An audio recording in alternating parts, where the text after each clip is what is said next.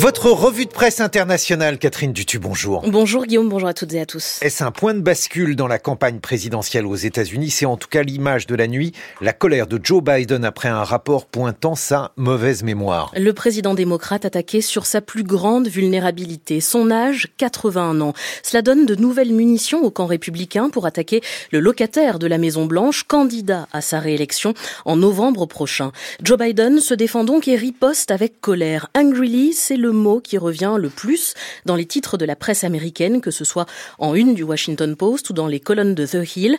Pourtant, quelques heures plus tôt, les choses avaient bien commencé pour le président démocrate. Pas de poursuite juridique, souligne la Süddeutsche Zeitung, aucune charge retenue par le procureur spécial Robert Hur, chargé d'enquêter sur la gestion de documents confidentiels de Joe Biden, malgré une photo gênante, précise la BBC, des dizaines de documents classifiés relatifs à l'Afghanistan rangés dans une boîte en carton abîmée dans le garage de, Joe Biden dans sa maison du Delaware. Des documents retrouvés près d'un lit pour chien, d'un seau vide, d'une lampe cassée et c'est là que le bas blesse, car le procureur spécial a écrit dans son rapport de 388 pages qu'un juré raisonnable pourrait conclure que ce n'est pas comme cela qu'une personne stockerait intentionnellement des documents confidentiels. Cette découverte dans le garage encombré de Joe Biden, décrit comme un homme âgé avec une mauvaise mémoire, ressemble plus à un endroit où une personne rangerait des documents qu'elle a oubliés. Bref, c'est une victoire à la Pyrrhus, souligne le Guardian. Exonération légale, cauchemar politique, titre encore le New York Times, d'où la colère hier soir de Joe Biden.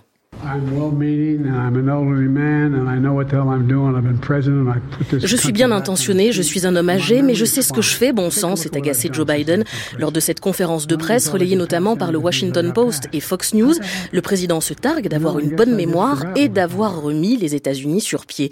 Comment aurais-je pu faire passer autant de lois qui font avancer le pays? Peut-être que j'oubliais ce qui se passait, a également ironisé Joe Biden. Le président démocrate, visiblement ému aussi lorsqu'il a réfuté avoir oublié, comme euh, l'avait écrit le procureur spécial l'année où son fils aîné, Beau Biden, a été emporté par un cancer.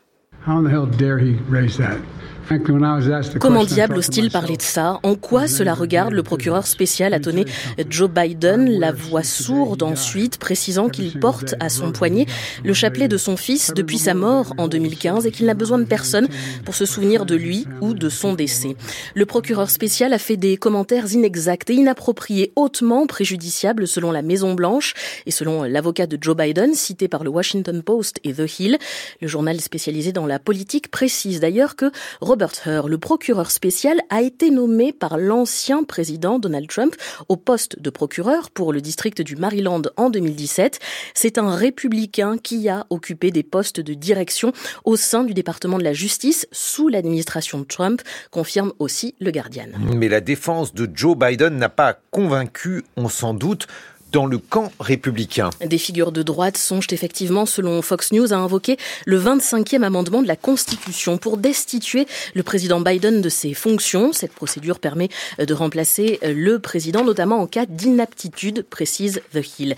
Et Joe Biden a donné aux républicains de nouvelles munitions pour l'attaquer lorsqu'il a eu un nouvel oubli lors de sa conférence de presse hier, censée lui servir de défense. Dans une rare critique sur la réponse militaire d'Israël à Gaza, note le New York Times, Joe Biden a répondu ceci.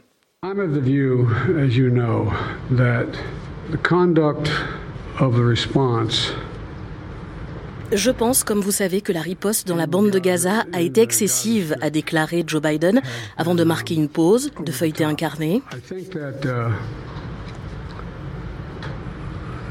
As you know, initially, the president of Mexico, Sisi, vous avez bien entendu, il a évoqué des discussions sur l'aide humanitaire à Gaza avec le président du Mexique, Al-Sisi. Il a donc confondu l'Égypte avec le Mexique. Alors est-ce alors est-ce un lapsus Guillaume de la part d'un président préoccupé par ailleurs par l'adoption au Congrès d'une aide financière pour le Proche-Orient et l'Ukraine ainsi que sur la frontière avec le Mexique dans le cadre de la crise migratoire aux États-Unis? Ces derniers jours tout de même rappelle le Guardian, Joe Biden avait confondu le président de la France Emmanuel Macron Macron avec François Mitterrand, l'ancienne chancelière allemande Angela Merkel avec Helmut Kohl. Et ce ne sont pas ses premières gaffes, ses premières bourdes, relève aussi l'Independent, euh, qui parle de ses chutes avant de monter à bord de l'Air Force One.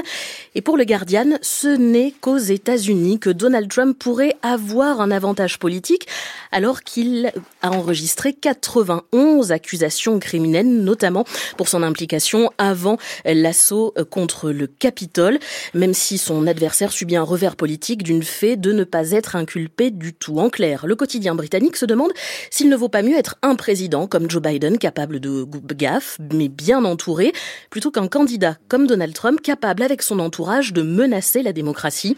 Face à ce dilemme, la chaîne ABC News explique qu'il n'est pas trop tard pour changer de favori dans la présidentielle, même si c'est compliqué.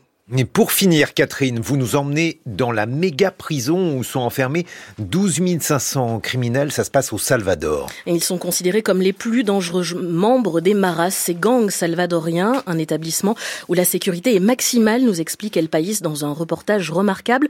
Aucun contact avec le monde extérieur. Ici, il ne fait jamais nuit. La lumière artificielle baigne les cellules et la cour intérieure 24 heures sur 24. Les prisonniers dorment sur des lits en fer, des couchettes qui montent presque jusqu'au plafond.